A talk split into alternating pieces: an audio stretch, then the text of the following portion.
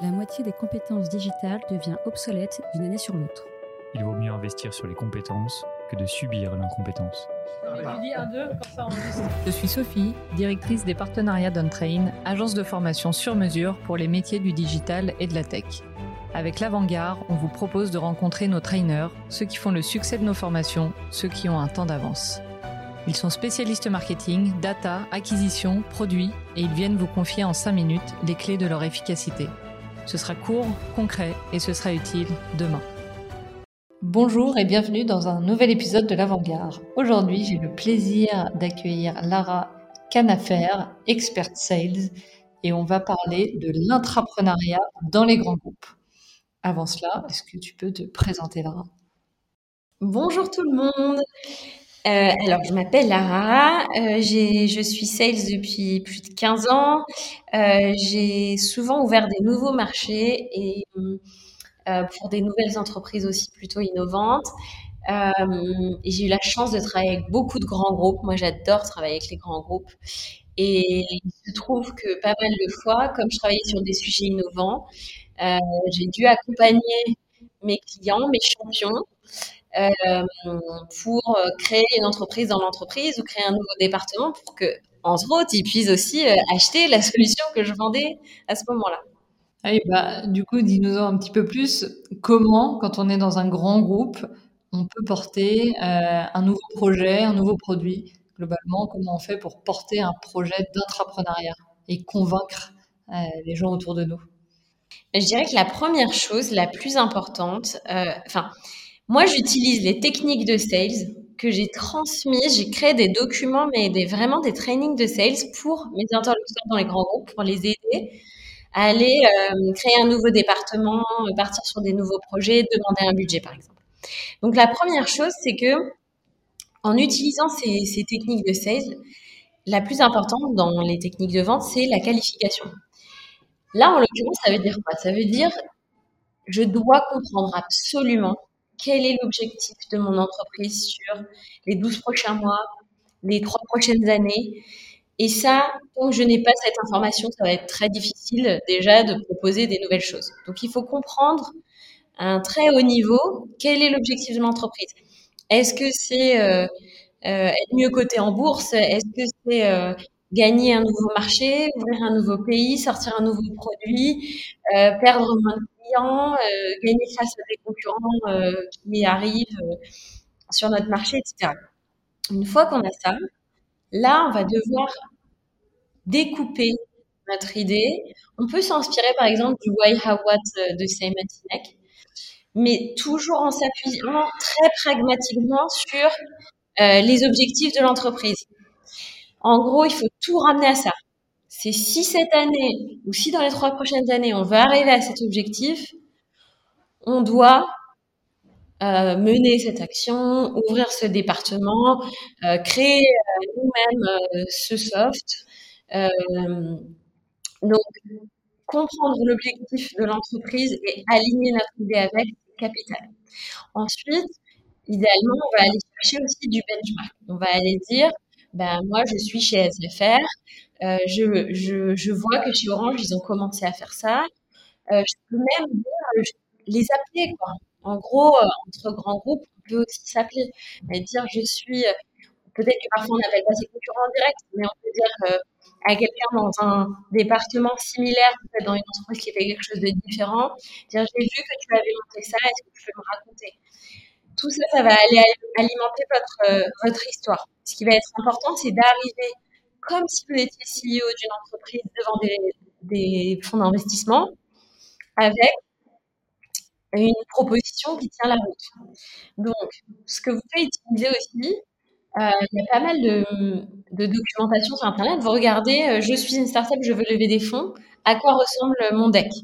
Et là, vous allez avoir des choses assez simples. Vous allez présenter le problème, pourquoi c'est un problème, euh, pourquoi pour l'instant c'est pas résolu, quelle est votre idée, comment euh, votre produit va résoudre ce problème-là, qu'est-ce qui se passe sur le marché, comment c'est aligné avec l'objectif de l'entreprise, et aussi surtout quel KPI vous allez suivre, euh, quelle valeur on va retirer de notre idée?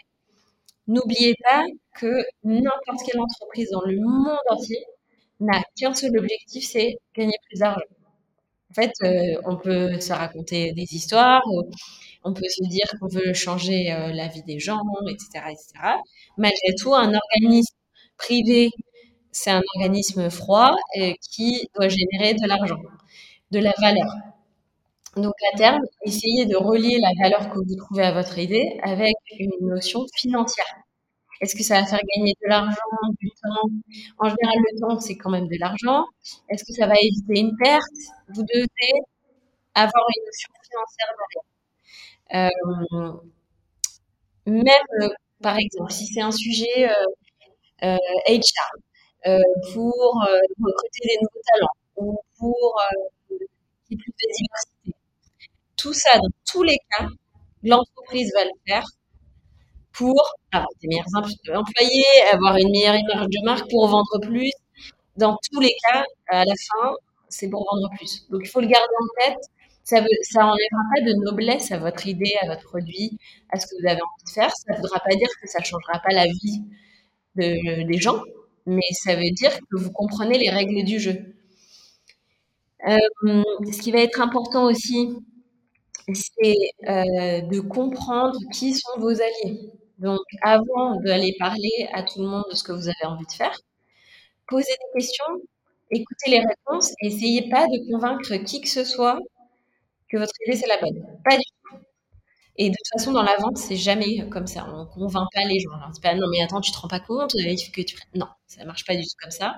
Donc c'est plutôt tous les gens qui souffrent du problème que vous essayez de résoudre, euh, tous les gens qui bénéficieraient de ce que vous voulez mettre en place, tous les gens qui voudraient y participer. Les interviewer, prenez des notes, documentez tout ce que vous faites. Si vous pouvez, envoyer même des mails. Tiens, tu m'as dit que ça, ça, ça. Est-ce que c'est vraiment le cas?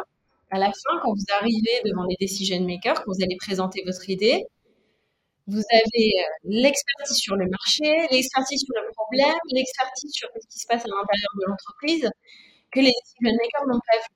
Dans tous les cas, même s'ils vous disent non, ils seront toujours, auront toujours de la gratitude pour vous d'avoir fait ce travail-là. Évidemment, il ne faut pas que ça impacte le travail de tous les jours.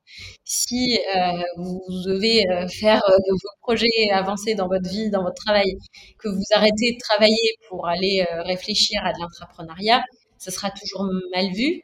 Donc, en amont de tout, il faut déjà avoir quand même une bonne réputation à l'intérieur de son entreprise.